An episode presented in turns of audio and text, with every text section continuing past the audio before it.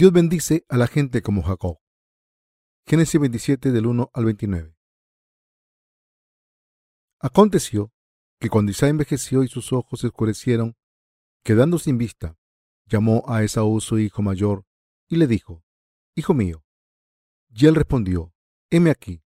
Y él dijo, He aquí, ya soy viejo, no sé el día de mi muerte. Toma pues ahora tus armas, tu aljaba y tu arco, y sal al campo, y tráeme casa. Y hame un guisado como a mí me gusta, y tráemelo, y comeré para que yo te bendiga antes que muera. Y Rebeca estaba oyendo cuando hablaba Isaac a Esaú su hijo, y se fue Esaú al campo para buscar la casa que había de traer.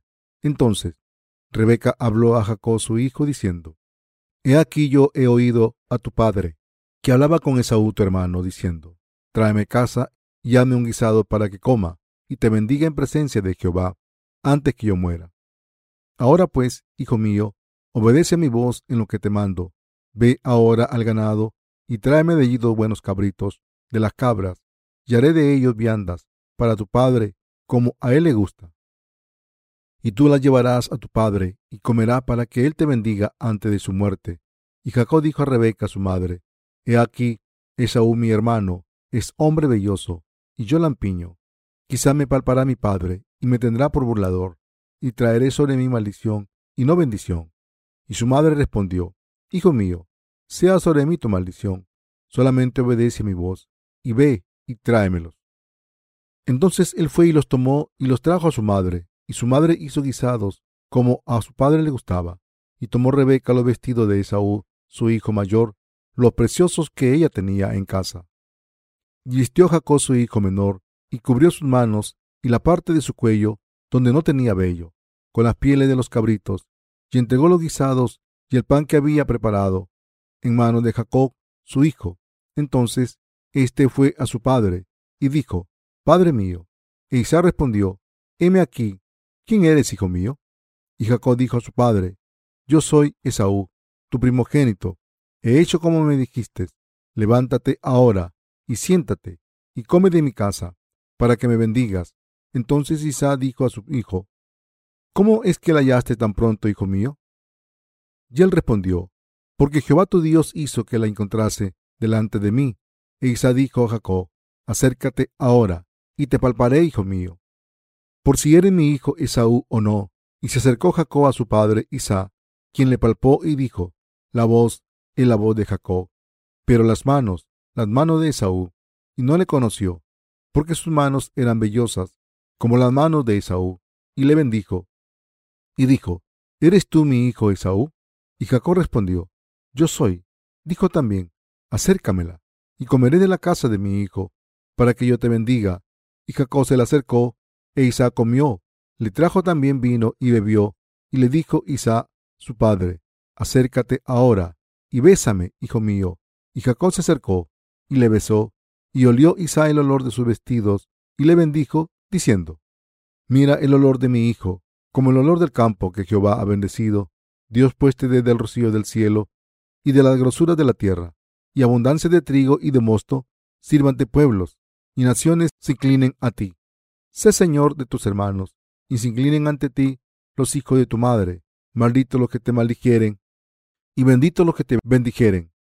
La Biblia está escrita para enseñarnos acerca de la remisión de los pecados. Esto es absolutamente importante para todos los seres humanos.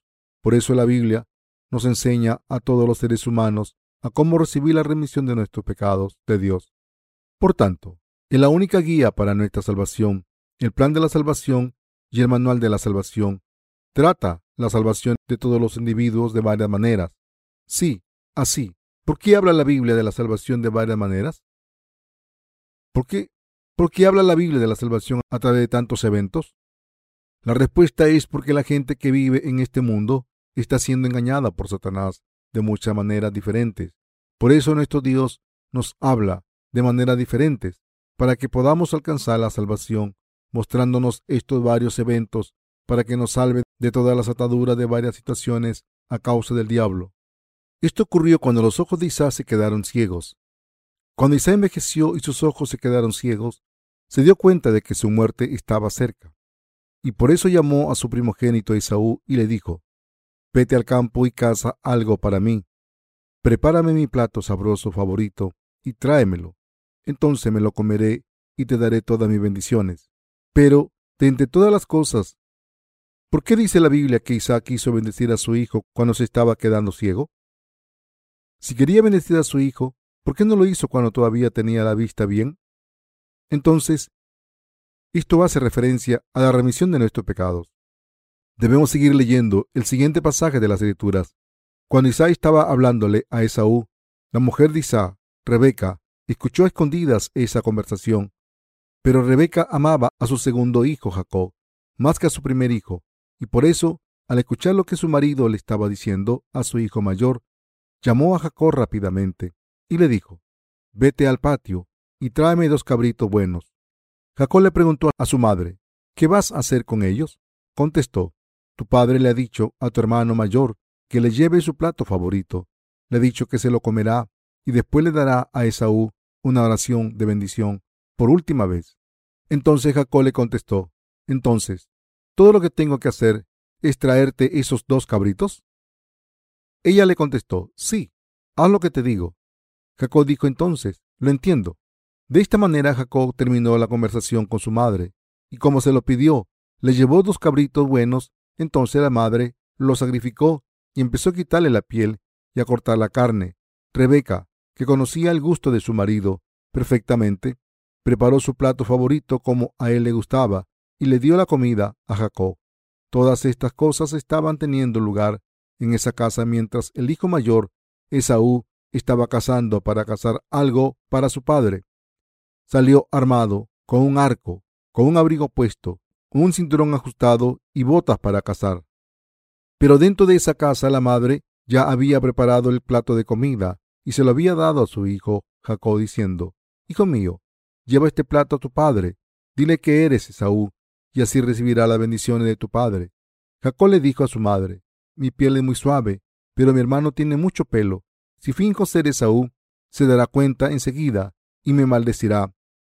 Mientras hablaba su madre, lo vistió con la ropa de Esaú y envolvió su cuerpo con la piel de dos cabritos. Entonces le dijo a Jacob, date prisa, llévale este plato sabroso a tu padre y dile que eres Esaú. Entonces Jacob le dijo, querida madre, no puedo hacer esto. Entonces Rebeca le aseguró, si te descubre y te quiere maldecir, yo recibiré esa maldición por ti. No te preocupes. De esta manera Rebeca dijo, que recibiría esa maldición por él si estuviese a punto de ser maldecido. Por tanto, no había ningún motivo por el que no pudiese ir ante su padre ahora que su madre le había ofrecido esa garantía. Y por eso Jacob tuvo confianza firme en las palabras de su madre, y por eso fue a su padre y le dijo, Querido padre, ¿está descansando bien? Soy Esaú tu hijo mayor. He salido a cazar como me lo has mandado y te he preparado tu plato favorito, y te lo he traído. Por favor, te suplico que te levantes, comas tu plato favorito, y me bendigas todo lo que quieras. Entonces Isaac preguntó, ¿Cómo es que has encontrado casa tan rápido? Jacob le contestó, porque Dios Padre me la ha mandado. Entonces Isaac le dijo, Por favor, acércate, quiero tocarte para ver si eres mi hijo Esaú o no. Después de tocar a Jacob, Isaac dijo, La voz es la de Jacob, pero las manos son las de Esaú. Isaac pensó que Jacob era Esaú, porque estaba disfrazado y al final bendijo a Jacob. Como las manos tenían mucho pelo, tenía que ser cierto que era su hijo Esaú. Esaú era un hombre muy peludo. El padre no podía ver bien a causa de su edad. Pero cuando confirmó que era peludo al tocarlo, pensó que este hijo era Esaú claramente. Y por eso Isaac se comió el plato sabroso que Jacob le había llevado y le bendijo. Al principio de este sermón he dicho que todos los eventos descritos en la Biblia son manuales para que los pecadores lleguen a su salvación. Pero la pregunta es, ¿por qué? ¿Por qué Dios permitió que esto pasase cuando Jacob se quedó ciego? ¿Por qué registró este suceso? ¿Y por qué nos permitió que escuchásemos acerca de este suceso? Lo preparó así para hablarnos de la verdad esencial de la remisión de los pecados. Dios quiere enseñarnos algo importante a través de este pasaje de las Escrituras. Hay lecciones que Dios quiere enseñarnos. Si leen este pasaje de las Escrituras, verán cómo Jacob recibe esta bendición, y no Esaú. Recibió esta bendición de su padre al disfrazarse como hermano mayor. ¿Preparó el plato Jacob con caza salvaje? No. La carne que utilizó para esta comida era algo que se preparó dentro de esa casa. Aunque su padre le había pedido a Esaú claramente que le llevase un plato sabroso con carne de caza, Jacob se disfrazó de Esaú y preparó comida que había en la casa. Asimismo, fue ante su padre disfrazado con la ropa de su hermano mayor y utilizó el nombre de Esaú. Jacob no utilizó nada suyo, no había nada suyo, absolutamente nada. Pensemos en esto.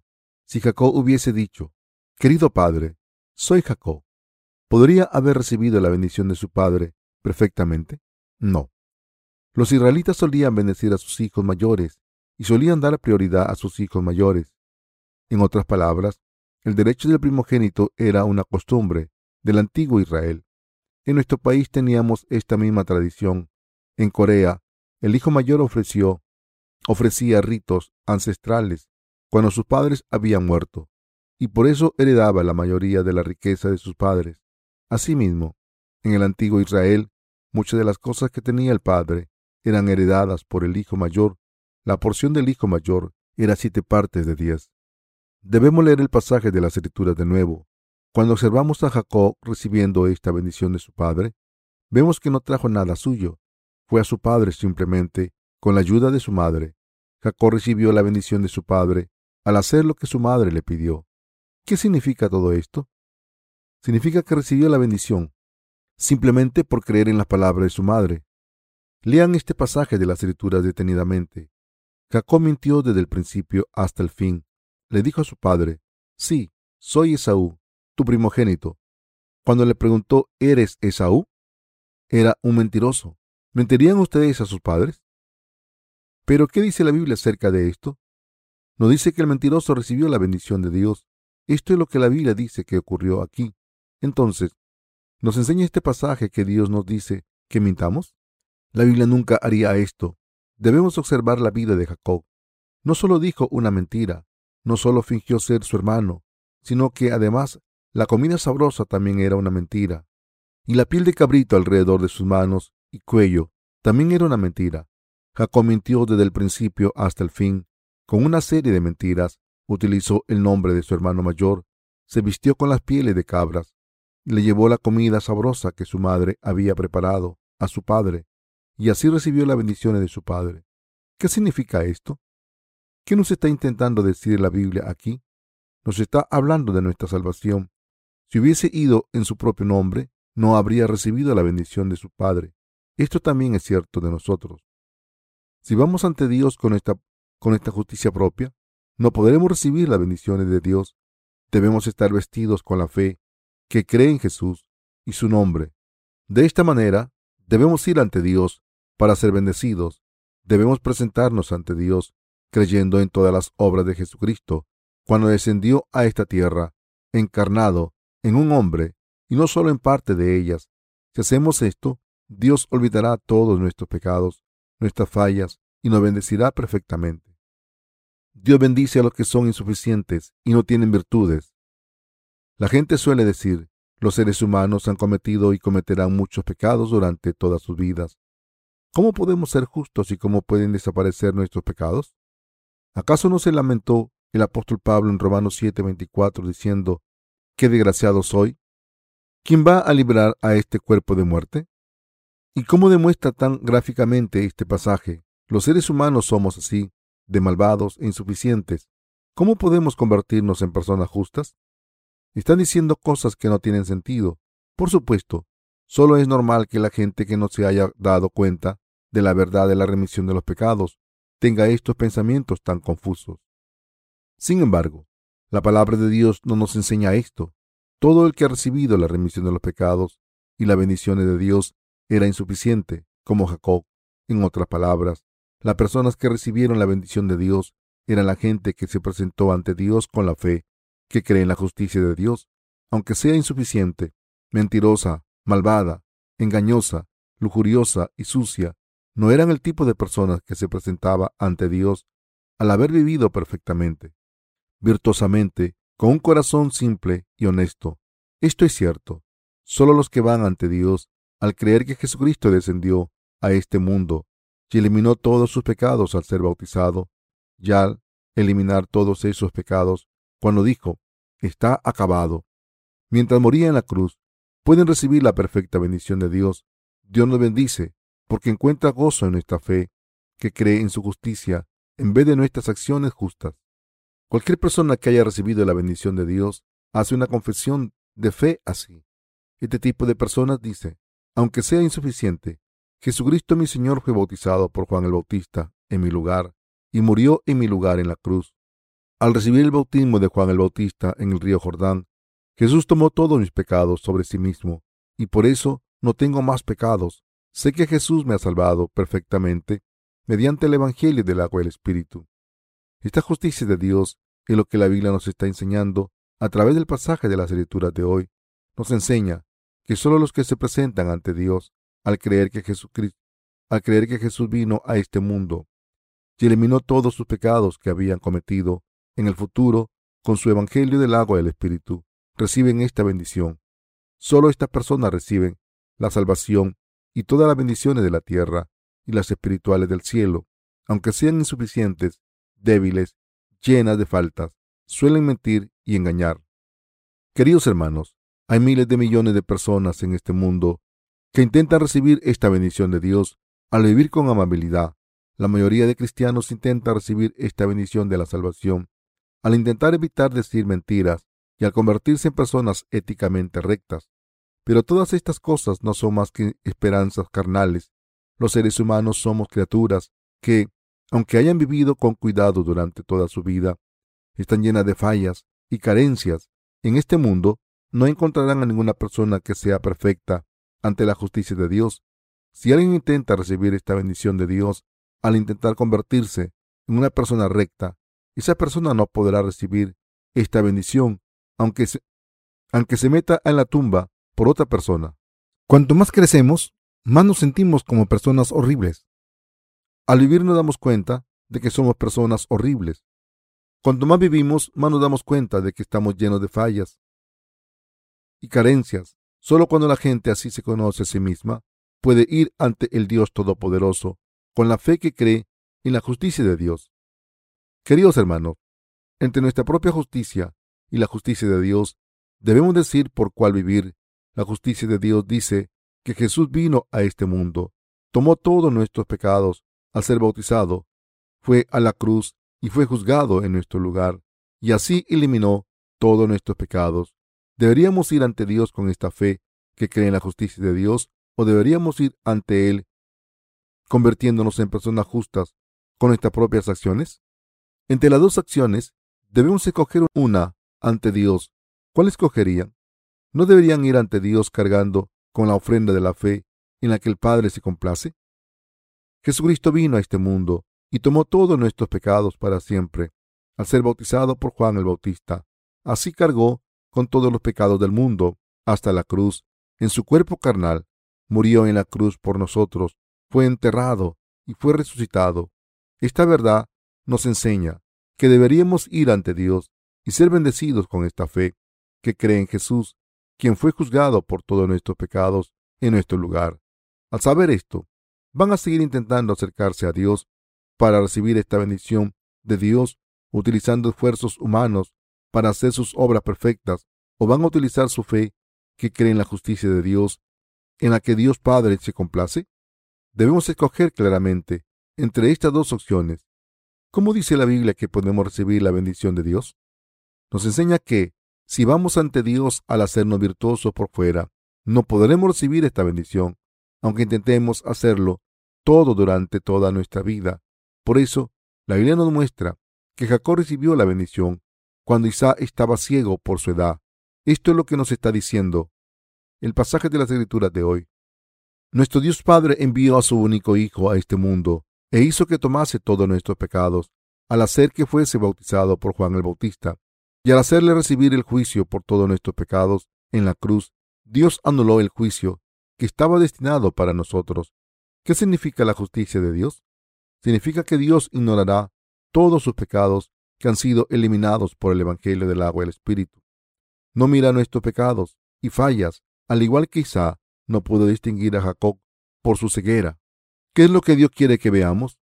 Mediante su bautismo, Jesucristo tomó sobre su carne todas las cosas sucias como nuestras obras malvadas, errores, debilidades, engaños, lujurias, carencias y todo tipo de pecados. De esta manera, nuestro Padre Dios mira para ver si tenemos esta fe que cree en la justicia de Jesucristo. Quiere encontrar esta fe arraigada en nuestros corazones y en cuanto a los que tienen esta fe que cree en su Hijo, Dios los adopta como hijos suyos. Por muy insuficientes que sean en cuanto a la justicia humana, Dios da estas bendiciones a este tipo de personas.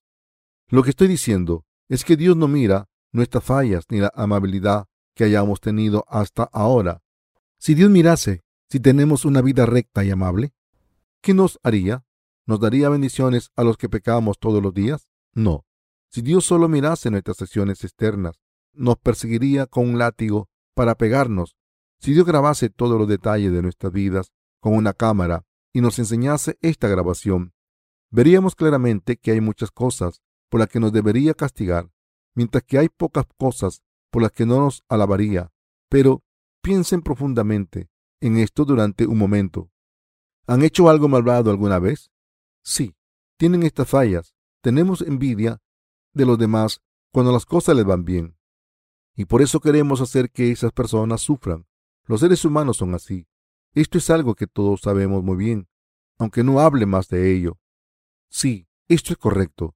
Los seres humanos somos insuficientes a los ojos de Dios, de la misma manera en que Jacob recibió la bendición al engañar a su padre y su hermano, no se puede encontrar ninguna justicia en nosotros. Para los seres humanos no hay perfección en nuestras acciones. Lo que los seres humanos hacen mal es mucho más que lo que hacen bien. En realidad, somos como Jacob ante Dios. Sin embargo, el que recibió las bendiciones espirituales del cielo era Jacob. Este es el Evangelio de Dios, preciso, que se nos muestra en la Biblia. Si intentamos recibir estas bendiciones con nuestro engaño, recibiremos una maldición, y los que intentan entrar en el cielo viviendo con virtud irán al infierno. Entonces, ¿quiénes son los que reciben estas bendiciones de entrar en el cielo? Precisamente, la gente que se da cuenta de que es insuficiente, escucha detenidamente la palabra de la remisión de los pecados entregada por la Iglesia de Dios y entonces cree en ella de todo corazón. Hay villanos importantes reunidos en el cielo, y así muchas personas malvadas en este mundo que son famosas por sus obras malvadas, están reunidas en el cielo. Cuando Jesús fue crucificado en la cruz para ser juzgado, tenía a cada lado un ladrón siendo crucificado. En aquel entonces, el castigo de la crucifixión se imponía solamente a los extremadamente malvados. Por supuesto, aunque nuestro Jesús no cometió ningún pecado, recibió el castigo de la crucifixión, porque había tomado todos nuestros pecados a través de su bautismo. Pero los ladrones que había a cada lado de Jesús eran los ladrones más atroces del país. Sin embargo, Jesús salvó perfectamente a uno de estos ladrones que habían confesado la fe verdadera. ¿Qué ocurrió cuando Jesús estaba ante la corte de Pilato? En Israel había un día de celebración llamado Pascua, y había una tradición arraigada de mostrar misericordia en ese día a los criminales de manera similar a la amnistía que se proporciona en el día de la independencia de Corea. Pero cuando Jesús estaba acusado de alta traición, el pueblo judío pidió que liberasen a Barrabás en vez de a Jesús. ¿Qué significa esto? Esto significa que Dios nos dio la salvación a los que estamos llenos de pecados, como Barrabás, uno de los criminales más atroces de sus tiempos. Sí, esto es cierto. La gente que intenta recibir las bendiciones de Dios al intentar vivir con amabilidad o virtud, nunca podrá recibir la bendición celestial nunca podrán recibir la bendición celestial. Este tipo de personas dicen piadosamente, como soy una persona recta y buena, Dios me dará esta bendición. Soy una persona cualificada para recibir estas bendiciones. La gente con pensamientos como este está completamente equivocada. La palabra de Dios nos enseña lo contrario. En el cielo solo encontraremos personas que han pecado. El ladrón que fue crucificado junto a Jesús la mujer infame que fue sorprendida en el acto de adulterio y la mujer con cinco maridos que habló con Jesús en el pozo. todas estas personas están en el cielo alabando al Señor. Los hombres y mujeres famosos que mostraron piedad filial en la tierra pueden estar en el infierno. ¿Qué tipo de personas piensan que hay en el infierno? En el infierno podemos encontrar a personas que eran famosas por haber practicado la piedad filial con sus padres y personas que vivieron con virtud. Solo hay gente así en el infierno. En Corea, durante el Día de los Padres, el gobierno condecora a los que han practicado la piedad filial con sus padres, y cuando ven a estas personas no pueden ni imaginar el aire de gracia y bondad que tienen. Están tan llenas de su propia justicia que por mucho que se les moleste, siguen tolerando a los demás hasta el final. De esta manera hay personas que siguen siendo pacientes y que aguantan las críticas de los demás. Pueden parecer personas grandes por sus personalidades por fuera. Pero, ¿qué dice la Biblia acerca de esto? La Biblia lo define como hipócritas y dice que todos estos hipócritas irán al infierno. Queridos hermanos, deben entender esto. La gente como Esaú está en el infierno, pero la gente engañosa como Jacob está en el cielo. De esta manera, las palabras de la Biblia son contrarias al sentido común y la razón. ¿Por qué piensan que esto es así? Esto se debe a que el reino de los cielos no es un lugar en el que puede entrar el hombre por sus propios esfuerzos. Solo los que creen en la justicia de Dios pueden recibir la gracia de Dios y mantener el derecho a vivir en el cielo. Queridos hermanos, piensen en esto. ¿Han recibido la remisión de los pecados por vivir con virtud? No, absolutamente no. Fundamentalmente, la naturaleza de los seres humanos no pueden ser virtuosa. Como el Señor Jesús dijo, la naturaleza humana tiene doce tipos de pecados, como la insensatez, pensamientos malvados, fornicaciones y lujuria. Esta es la naturaleza de los seres humanos. En este mundo hay personas que dicen, el hijo mayor en mi familia tiene mal carácter, pero el segundo es tan bueno que no puedo ni explicarlo. Me gustaría que el segundo fuese el primero, pero no es así. Si mira la naturaleza humana, toda es igual, aunque una persona parezca muy virtuosa, solo porque esa persona muestra paciencia por fuera. Cuando la miran por dentro, verán que los doce tipos de pecados están listos para actuar. ¿Por qué piensan que esto es así? Esto se debe a que todos somos descendientes de Adán, el primer hombre, el que cometió el pecado original. Aunque la disposición natural de todo el mundo sea igual, solo los que tienen esta perfecta fe en Jesús después de haberse dado cuenta de que no tienen nada de lo que alardear, pueden entrar en el cielo. Los que se han convertido en personas que tienen fe en la verdad de que Jesucristo descendió a esta tierra y nos salvó al tomar todos los pecados del mundo a través de su bautismo y morir en nuestro lugar en la cruz. Estoy seguro de que hay personas que piensan, esta iglesia es extraña. Pensaba que esta iglesia me pediría que viva con virtud pero me dice que la gente que vive con virtud irá al infierno. ¿No es extraño? Sin embargo, estoy hablándoles claramente, diciendo que no pueden entrar en el cielo sin la justicia de Dios, y esta justicia de Dios no puede ser suya si no niegan su justicia completamente. Por eso el Señor dijo, así que cualquiera que se humille como este niño, ese es el mayor en el reino de los cielos. Mateo 18 del 3 al 4. La realidad es que la gente que finge ser virtuosa aunque sea malvada, irá al infierno. ¿Qué hay de la gente que sabe lo malvada que es su naturaleza y entonces lo confiesa ante Dios y delante de otra gente? No soy una persona virtuosa. He fingido ser virtuosa porque no quiero luchar y no soy una persona amable. No quiero hacer nada cuando estoy enojado. Pero si vivo así, las personas de mi alrededor estarán en agonía. Así que intento ser paciente. Soy una persona fundamentalmente malvada. Solo los que pueden reconocerse a sí mismos honestamente ante Dios y delante de otras personas son los que están cualificados para creer correctamente en Jesús. Jesús descendió a este mundo para salvar a los pecadores de todos sus pecados. Jesús dijo una vez que vino a salvar a los pecadores, no vino a salvar a los justos, porque solo los que están enfermos y moribundos necesitan un médico. Sí, esto es cierto. Como somos malvados, nuestro Salvador Jesús nos salvó mediante el agua y la sangre. Los malvados necesitan claramente al Salvador, al que tomó todos nuestros pecados mediante su bautismo y recibió el juicio de todos estos pecados en la cruz. Si fuésemos personas virtuosas y seres completos, ¿habría venido Jesús a este mundo? Como no había otra manera de que la gente fuese salvada, vino al mundo. En vez de engañarse a sí mismos, vayan al Salvador. Si hay alguien entre ustedes que piensa que es virtuoso y tiene buen carácter, está claramente entre los que se engañan a sí mismos. Pueden pensar, escucho a mis padres, nada más lejos de la verdad.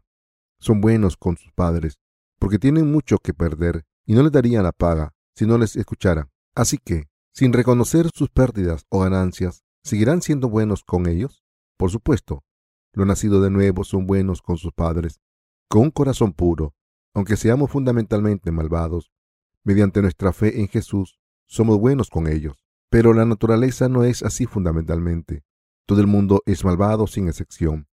La Biblia dice, como está escrito, no hay justo ni a uno. Romanos 3.10. Es así. No hay ni una sola persona que pueda ser justa con sus propias habilidades. Por eso todos los seres humanos son pecadores. Todos están destinados a ir al infierno. Por este motivo, Jesús al venir al mundo y a través de sus obras justas nos salvó a los que estamos destinados a ir al infierno.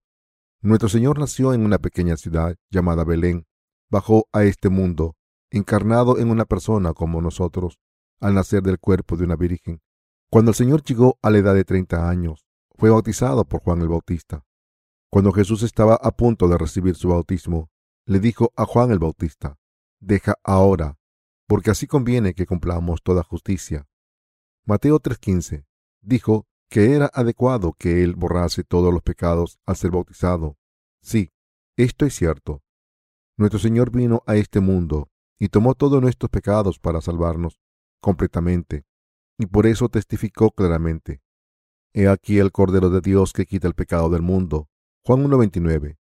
Fue crucificado mientras cargaba con nuestros pecados. Su corazón derramó toda la sangre, y cuando estaba a punto de morir dijo, Está acabado. Esto implica que murió en la cruz diciendo al mundo, he cumplido la obra de salvar a todos los descendientes de Adán de sus pecados, que al tercer día, después de su muerte, nuestro Señor resucitó. Entonces, durante cuarenta días después de su resurrección, dio testimonio de esta. Entonces volvió a ascender al reino de los cielos y está sentado a la derecha de Dios Padre. Sí, esto es cierto. Nuestro Señor se convirtió en el Salvador para nosotros. Sí, esto es todo cierto. ¿Deberíamos creer en nosotros mismos o deberíamos creer en Jesús, que se convirtió en nuestro Salvador? ¿Acaso deberíamos creer solo en nuestra propia justicia o deberíamos convertirnos en el pueblo de Dios al creer en Jesucristo que ha borrado justamente todos nuestros pecados al venir al mundo, fue bautizado y recibió el juicio de los pecados de todos los seres humanos en la cruz? Queridos hermanos, debemos tener pensamientos definitivos entre estos dos ante Dios. Hablando espiritualmente, los que creemos en el Evangelio del agua y el Espíritu somos los Jacob de hoy en día. Queridos hermanos, santos, todos somos Jacob. La Biblia dice que Dios bendijo a este Jacob. Para bendecir a Jacob, Dios perdió, a propósito, cuando luchó con Jacob. Jacob era un hombre que no podía recibir la bendición de Dios con su propia excelencia. Este Jacob solo pudo recibir la bendición cuando Dios le bendijera. Y por eso, cuando Dios estaba luchando con Jacob, Dios perdió a propósito y le bendijo y le dijo a Jacob que su nombre ya no sería Jacob, sino que se llamaría Israel. La palabra Israel significa literalmente Dios prevalece, porque Jacob luchó con Dios y ganó. Significa el que había sido bendecido por Dios, es decir, el que recibió las bendiciones de Dios. Todos somos como Jacob. Mi temperamento es muy similar al de Jacob, aunque nuestra personalidad interna no sea así. Pueden ver claramente que todo el mundo es como Jacob. Dios amó a Jacob, pero odió a Esaú. A Dios no le gusta la gente como Esaú, que vive confiando en sus propias fuerzas, en vez de confiar en Dios, y nunca bendeciría a esta gente. Por el contrario, nuestro Señor ama a la gente como Jacob, que confía en Dios diciendo, Necesito desesperadamente la bendición de Dios, porque conoce muy bien sus carencias.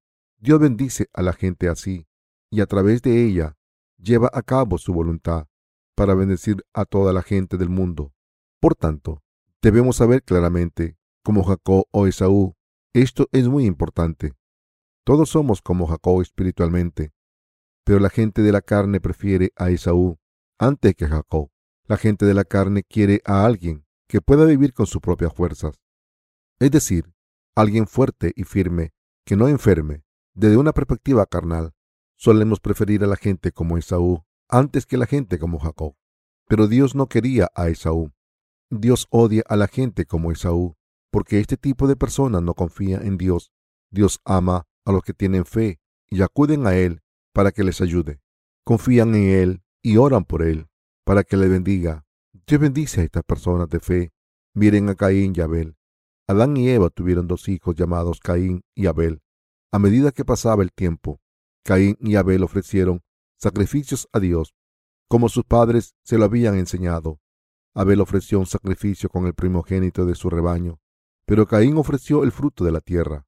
El Señor Dios respetó la ofrenda de Abel, pero no a Caín y a su ofrenda. ¿Por qué hizo Dios esto? Dios solo puede aceptar la fe que cree en la justicia del Cordero Caín no pudo soportar la determinación de Dios. Así que, como estaba enojado, mató a su hermano menor en el campo. Entonces Dios habló a Caín. ¿Dónde está tu hermano Abel? Caín respondió, No lo sé. ¿Soy el pastor de mi hermano? Hasta ese momento Caín pensó que era una persona virtuosa y amable. Pero después de matar a su hermano, cuando Dios le preguntó dónde estaba su hermano, contestó, ¿Soy el pastor de mi hermano? Alardeó de su propia justicia diciendo, que estaba cuidando bien de su hermano, pero no solo lo asesinó, sino que incluso intentó engañar a Dios. Dios entonces le dijo a Caín, la voz de tu hermano me llama desde el suelo. Caín contestó, he pecado mucho, quiero salir corriendo y no volver nunca, pero quien me encuentre me querrá matar. Dios dijo, no es así. Quien te mate será castigado siete veces más, así que te pondré una marca para que nadie te encuentre. Caín recibió esa marca de Dios pero al final huyó de Dios. ¿Qué significa esto? Si Caín hubiese tenido fe en Dios, habría dicho, sí, y se quedó ante su presencia. Pero al final escogió huir de la presencia de Dios. En lugar de Abel, Dios le dio a Seth, a Adán y Eva. Entonces, cuando Seth se hizo mayor, tuvo un hijo y lo llamó Enos. Y desde entonces la humanidad empezó a invocar el nombre del Señor. Los hombres oraron a Dios pidiéndole ayuda. La palabra hebrea Enos significa hombre, pero también implica vacío. Como implica su nombre, sintió que su vida estaba vacía, no valía para nada. Pensó que su propia existencia era como el rocío de la mañana, que solo existe durante cierto tiempo y desaparece. Por eso Enos invocó el nombre del Señor, el Dios Todopoderoso, el Dios de la creación, el Dios de la salvación, el Dios de sus antecesores benditos, y el Dios que había perdonado los pecados de su padre y su madre. Por eso invocó el nombre del Señor Dios. Fue el primer hombre que invocó el nombre de Jehová desde ese momento. La gente pudo llamar a Jehová Dios oficialmente. La comida favorita de Jesús. Solo cuando la gente se da cuenta de quién es verdaderamente, podrá creer de verdad en Dios Padre y Jesucristo, quien vino a este mundo, dicho de otra manera, Solo los que se conocen a sí mismos fundamentalmente podrán creer en Jesús, quien nos salvó de todos nuestros pecados al venir a este mundo, tomando sobre sí mismo todos nuestros pecados a través de su bautismo y recibir el juicio en la cruz, en nuestro lugar. Solo los que pueden darse cuenta de sus verdaderas personalidades pueden creer en Jesús. De la misma manera, los que aportan su propia justicia no pueden creer en Jesús. Podemos encontrar muchos ejemplos de esto en la Biblia. Caín es el progenitor de los orgullosos y los fariseos y el representante de este grupo.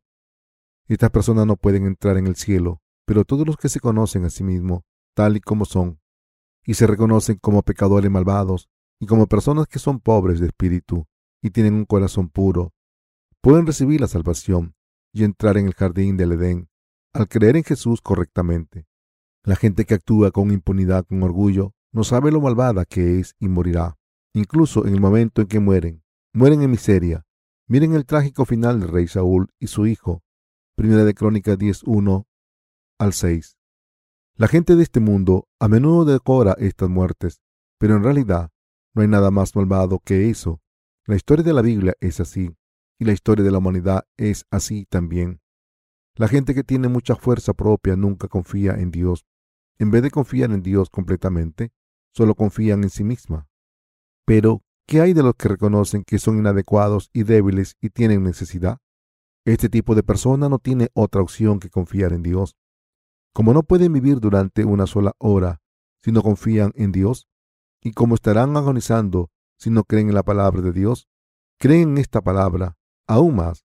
Por otra parte, hay personas a las que no les falta nada en sus vidas, están muy orgullosas de su versatilidad y excelencia, y por eso no buscan a Dios, y la gente con mucho dinero tiende a no buscar a Dios. En el pasaje de las Escrituras, Dios encontró a Jacob y le bendijo. Este Jacob le llevó una ofrenda a su padre. ¿Cómo le bendijo Dios? Leamos el pasaje de las Escrituras del libro de Génesis 27, del 26 al 27. Y le dijo Isaac su padre, acércate ahora y bésame, hijo mío. Y Jacob se acercó y le besó. Y olió Isaac el olor de sus vestidos, y le bendijo diciendo, Mira el olor de mi hijo, como el olor del campo que Jehová ha bendecido. Como vemos aquí, Jacob preparó un plato sabroso y se lo llevó a su padre diciendo, Aquí está tu comida favorita, padre. Y por eso recibió todas las bendiciones de su padre. Sí, es así. ¿Cuál es la comida favorita de Jesús?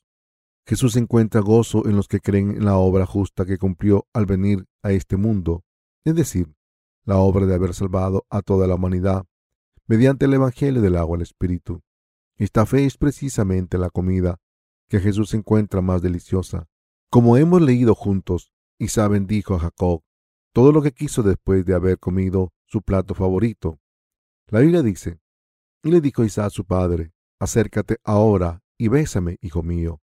Y Jacob se acercó y le besó, y olió Isaac el olor de sus vestidos, y le bendijo diciendo, Mira el olor de mi hijo, como el olor del campo que Jehová ha bendecido. Génesis 27 del 26 al 27. Aquí se dice que Isaac olió la ropa de Jacob y le bendijo. Esto se debe a que el olor de Esaú estaba en la ropa de Esaú. ¿Qué significa este pasaje de las Escrituras? Nos está diciendo claramente que Dios les dará estas bendiciones después de haber olido la fe de los que creen de verdad en la obra justa que Jesús hizo después de haber venido a este mundo, creyendo de todo corazón en la verdad de que todos sus pecados fueron transferidos a Jesús cuando fue bautizado y creyendo en la verdad de que Jesús fue juzgado por todos los pecados en su nombre en la cruz. Queridos hermanos, ¿creen de todo corazón en el hecho de que todos sus pecados fueron transferidos a Jesús cuando fue bautizado por Juan el Bautista? ¿Creen que Jesús recibió el bautismo para tomar todos nuestros pecados? Cuando se acercan a Dios con este tipo de fe, Dios olerá esa fe y la verá y entonces le bendecirá. Las bendiciones de Dios descenderán suavemente como rocío sobre los que creen en el Evangelio del agua y el Espíritu. La Biblia dice, mira el olor de mi hijo como el olor del campo que Jehová ha bendecido. Génesis 27, 27. El campo mencionado aquí se refiere a nuestros corazones. Isaac siguió diciendo, Dios pues te dé del rocío del cielo y de la grosura de la tierra, y abundancia de trigo y de mosto. Génesis 27, 28. Sí, esto es cierto. Dios nos bendice con el rocío del cielo y la grosura de la tierra, como el rocío que cae suavemente. Dios le dará las bendiciones celestiales en todos los aspectos. De la misma manera, en que la planta retiene la humedad del rocío de la mañana, Dios nos da todas las bendiciones, pero no solo en una parte de nuestras vidas, sino en todos los aspectos.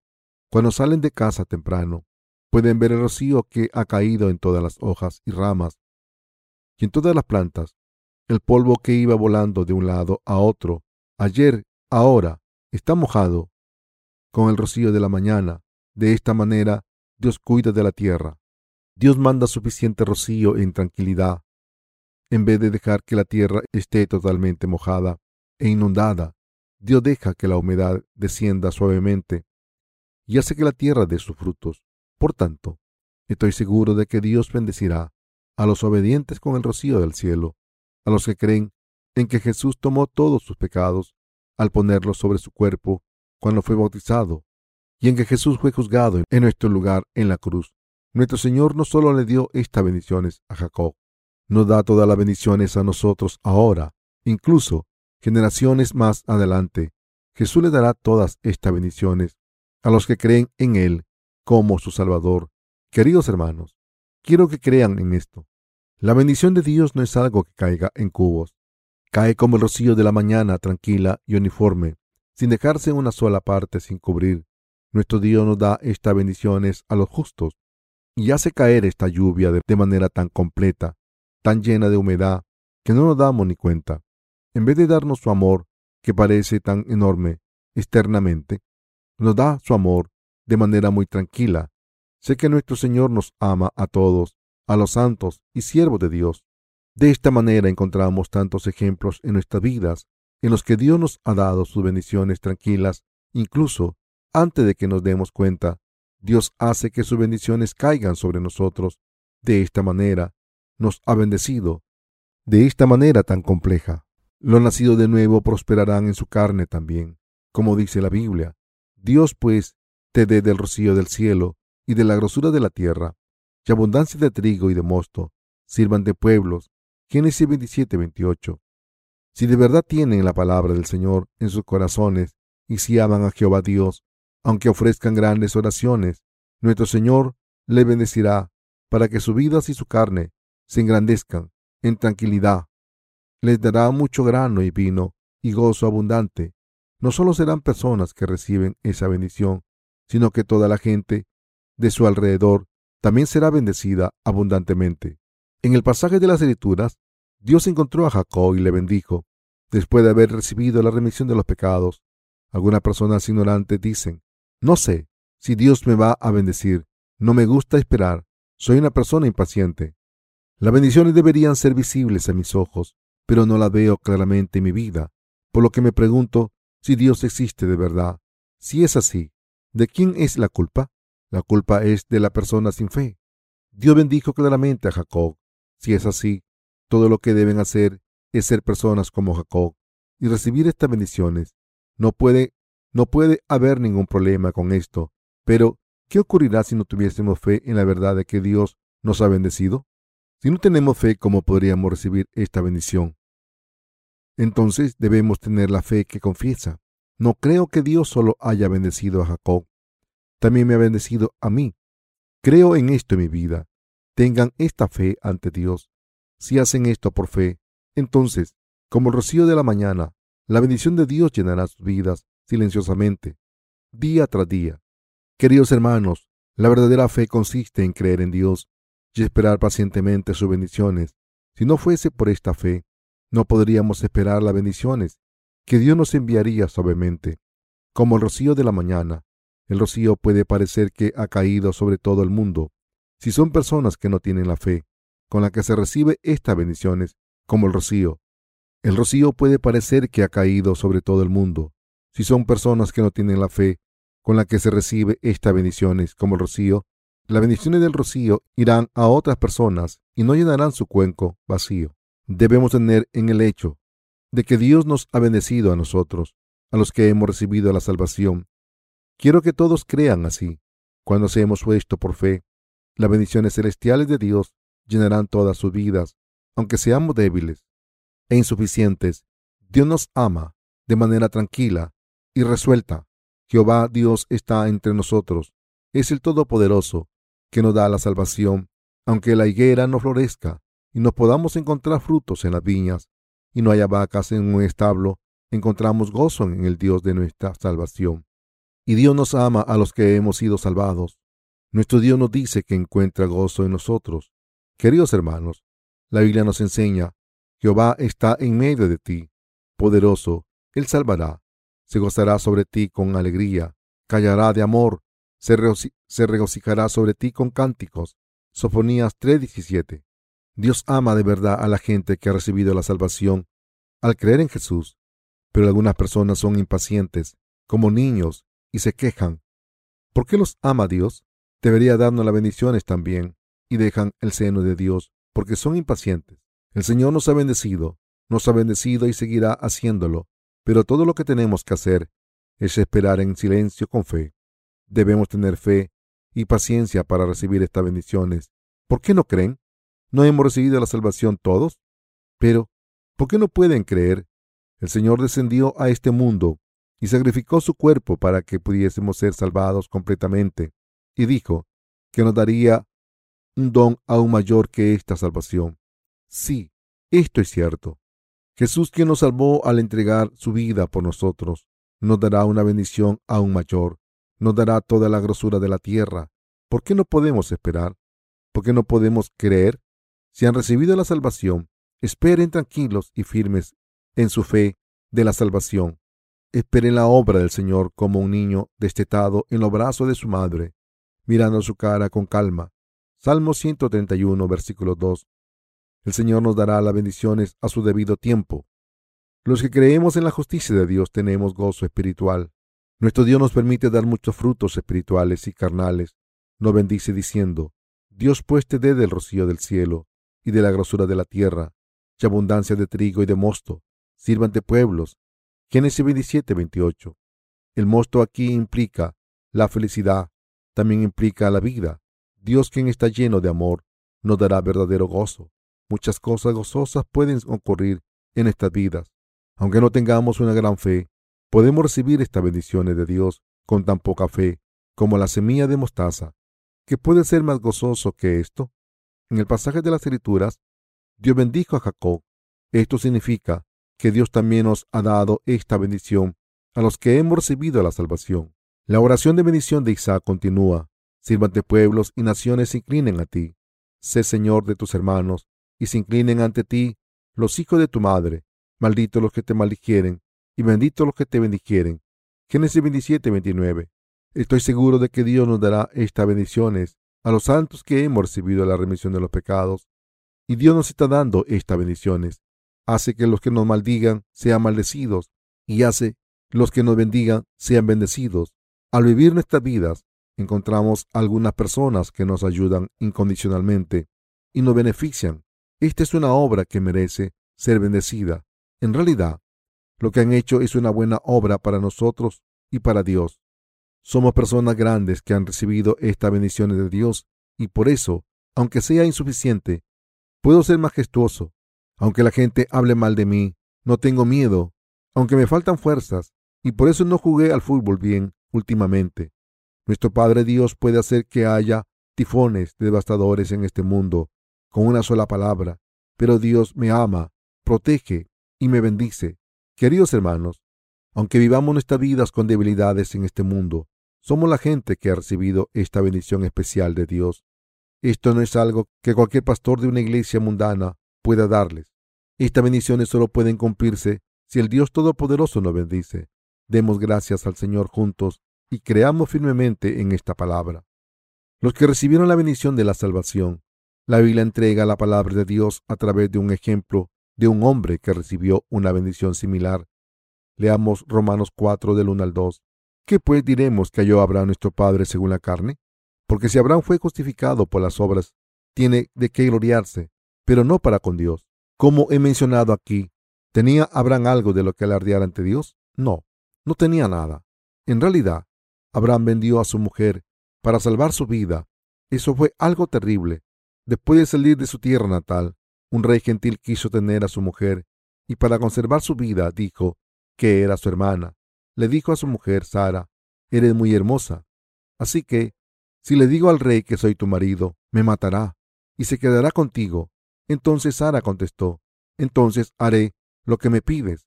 Después dos hombres jóvenes del lugar se le acercaron y le preguntaron quién era Sara. Así que Abraham les dijo, es mi hermana pequeña. Le volvieron a preguntar, ¿no estáis casados, verdad? ¿No estáis viviendo juntos, verdad? Abraham contestó, por supuesto, por favor, entendedme. Entonces le dijeron a Abraham, el rey de su país nos ha pedido que le llevemos a esta mujer, así que déjala ir. Cuando Abraham dejó ir a su mujer, seguramente le dijo, querida hermana, que te vaya bien, aunque me duela el corazón, cuídate. Queridos hermanos, piensen en esto. Abraham era muy insuficiente y un hombre injusto. Vendió a su mujer para salvarse. Por supuesto, Abraham no era el único que hizo algo tan vergonzoso. Su hijo también era así. Sin embargo, vender, vender a la mujer propia para salvarse a uno mismo es muy vergonzoso. Por eso Abraham como ser humano no tenía nada de lo que alardear ante Dios. Romanos 4 sigue diciendo, ¿por qué? ¿Qué dice la Escritura? Creyó Abraham a Dios y le fue contado por justicia, pero al que obra no se le cuenta el salario como gracia, sino como deuda. Mas al que no obra, si no cree en aquel que justifica al impío, su fe le es contada por justicia. Romanos 4, del 3 al 5. Queridos hermanos, Dios nos está hablando de cómo podemos convertirnos en personas justas ante Él. ¿Cómo podemos convertirnos en hijos de Dios? ¿Cómo se puede recibir la remisión de los pecados de Dios? ¿Al confiar en las propias virtudes?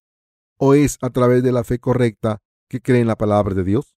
Podemos convertirnos en la gente de Dios al creer de corazón que Jesús vino a este mundo, tomó todos los pecados de la humanidad, al ser bautizado en el río Jordán y fue castigado en nuestro lugar por todos esos pecados en la cruz?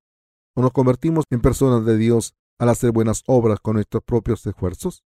Ahora mismo, Dios nos está hablando sobre estas cosas. Romanos 4:5 dice, Mas al que no obra, si no cree en aquel que justifica al impío, su fe le es contada por justicia. Eso es cierto. Dios justifica a los injustos y dice que cuenta como justicia la fe de los que creen en esta palabra de Dios. Esto significa que Dios hace hijos suyos a los que creen en su palabra diciendo, tu fe es la correcta. Ahora te he aceptado. ¿Crees en mi Hijo? ¿Crees que todos sus pecados fueron pasados completamente a mi Hijo cuando fue bautizado en el río Jordán? Sí, creo. Creo que Jesús tomó todos mis pecados y los eliminó. Asimismo, ¿creéis que mi Hijo cargó con todo vuestro pecado sobre su cuerpo de la carne y cargó con el juicio de la cruz por vosotros? Sí, creo en eso también. Entonces, Dios dice, habéis sido aprobados, ahora sois hijos míos, ahora sois personas justas, todas las bendiciones entregadas a Jacob serán entregadas a vosotros. Les preguntaré una vez más, ¿necesitan fe en la palabra de Dios? Si no es así, ¿consiste la fe en seguir nuestras propias circunstancias? Creer en la palabra de Dios es tener la fe verdadera. La Biblia dice, pero al que obra no se le cuenta el salario como gracia, sino como deuda. Mas al que no obra, si no cree en aquel que justifica al impío, su fe le es contada por justicia. Romanos 4, del 4 al 5. Hay alguien que les da un salario, aunque no hayan trabajado por él. Esa persona es Dios. Entre los seres humanos, ¿pueden encontrar a alguien así? Dios nos hará su pueblo, siempre y cuando creamos en él. Aunque no tengamos mérito, nos dará todas estas bendiciones. Solo si creemos en su palabra de verdad, nos dará a los benditos el derecho a ejercitar todos los derechos de propiedad del reino de los cielos. Hemos recibido la salvación al creer en la justicia de Dios. El salario es algo que se recibe como pago por un trabajo hecho. Si alguien, a pesar de no haber trabajado, recibe salarios, ese salario se habrá dado gratuitamente. Si es así, ¿qué hay entonces de nuestro Dios?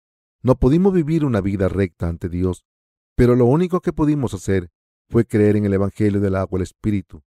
El agua y el Espíritu mediante los cuales Jesús nos salvó, pero gracias a esta fe, Dios nos ha hecho a los creyentes perfectamente justos.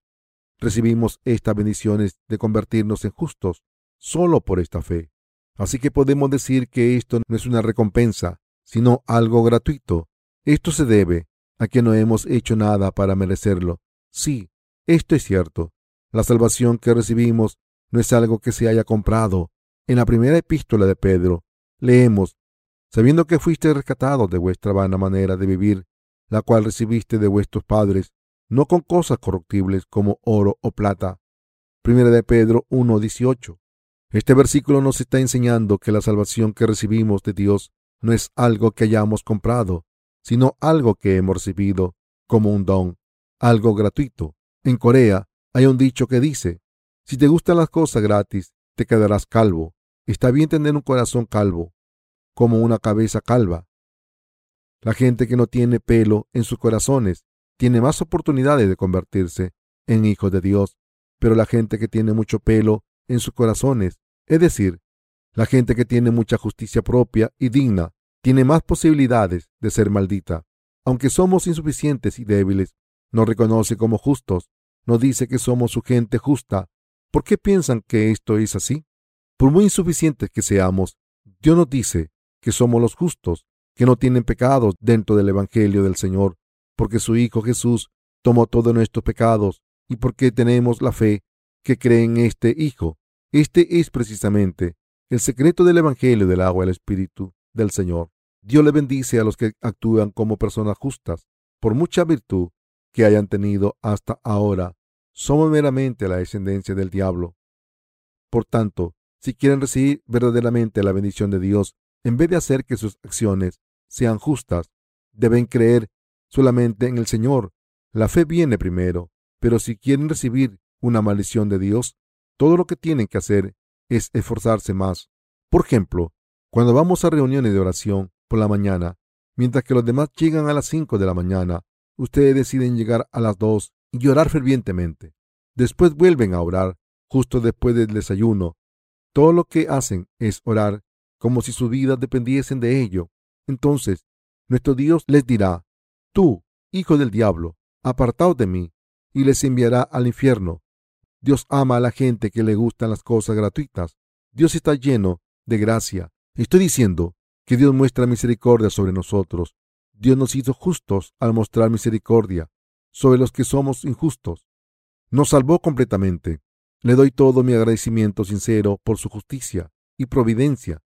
La Biblia sigue diciendo, como también David habla de la bienaventuranza del hombre a quien Dios atribuye justicia sin obras. Bienaventurados aquellos cuyas iniquidades son perdonados y cuyos pecados son cubiertos. Bienaventurado el varón a quien el Señor no inculpa de pecado. Romanos 4, del 6 al 8. Mis queridos hermanos, han recibido la remisión de los pecados. ¿Han recibido, ¿Han recibido la remisión de los pecados? ¿Han sido pasados a Jesús también todos los pecados que cometerán en el futuro? Las obras injustas mencionadas en el pasaje de las escrituras anterior se refieren a los comportamientos pecadores. Sí, es así. ¿Han sido cubiertos esos pecados? Queridos hermanos, necesitamos a Jesucristo. No solo necesitamos a Jesús, sino también la obra justa que cumplió por nosotros, la obra de ser bautizado y cargar con nuestros pecados hasta la cruz. La obra justa de Jesús es lo que cubre nuestros pecados. En realidad, como Jesús como Jesús tomó todos nuestros pecados y fue juzgado por ellos en nuestro lugar, ahora están sin pecados. Mientras Jesús exista, estamos sin pecados. Estamos bendecidos eterna y abundantemente, porque hemos recibido la remisión de los pecados. ¿No dice el Señor ahora que tenemos pecados? No, no nos lo dice. Nos reconoce como personas sin pecados y por eso nos da sus bendiciones celestiales. ¿Qué tipo de personas es la más feliz del mundo? Es una persona que ha recibido la remisión de los pecados de Dios. La razón es que la gente que ha recibido la remisión de los pecados recibe las bendiciones de Dios. Dios nos entrega sus bendiciones a los que hemos recibido la remisión de los pecados. Por eso, David dijo, Bienaventurados aquellos cuyas iniquidades son perdonadas y cuyos pecados son cubiertos. Entre los nacidos de nuevo, algunos pueden pensar, poder vivir bien si gano mucho dinero, pero en realidad el Señor ha bendecido a esta persona también.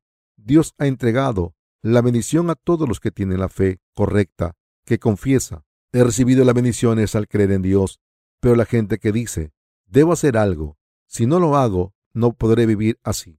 Sin saber que he recibido la bendición de Dios, no podrá disfrutar de ninguna bendición y será desgraciada. Y por eso, queridos hermanos, espero que crean firmemente que son los que han recibido las bendiciones de Dios la remisión de los pecados que hemos recibido de Dios es algo que nos ha dado. La salvación de Dios es algo que nos ha dado incondicionalmente, por su amor incondicional por nosotros. Lo que debemos hacer ahora es creer en este Dios y en su salvación de todo corazón. No hay nada más que hacer que creer en esto. La fe lo es todo. Amar la palabra de Dios en nuestros corazones, creer en ella y esperar tranquilamente estas son las cosas que debemos hacer. Si hacemos esto, nuestro Dios nos dará todas las bendiciones. ¿Tienen fe en Jesús? Solo si tienen la fe tan pequeña como una semilla de mostaza. La bendición de Jehová nos llenará con el rocío, con el rocío del cielo y la grosura de la tierra. ¿Cuánto debemos esperar estas bendiciones por fe? Dios dice, Bienaventurado el varón que soporta la tentación, porque cuando haya resistido la prueba, recibirá la corona de vida que nos ha prometido a los que le aman. Santiago 1:12. Esto significa que Dios nos prueba, a menudo nos prueba para saber si de verdad creemos en Él, si creemos en nosotros mismos, si creemos en la gente de nuestro alrededor Los que creen en el Señor Dios y esperan que obre, puede pasar estas pruebas y recibir sus bendiciones. Por supuesto, suspender esta prueba no significa la destrucción eterna. En cuanto a los que no creen en la bendición de Dios, tendrán que esperar a tener la verdadera fe para recibir su bendición. ¿Acaso no están pasando por esta prueba de Dios? Crean, aunque sus ojos no vean nada. Por favor, vivan sus vidas con más fe. Aunque no puedan esperar nada de sus circunstancias, el Señor obrará con su iglesia y sus siervos cuando otorguen estas bendiciones como rocío de sus hijos de la fe. Espero y oro para que Dios nos dé estas bendiciones a nosotros y a todos nuestros santos y sus siervos en abundancia.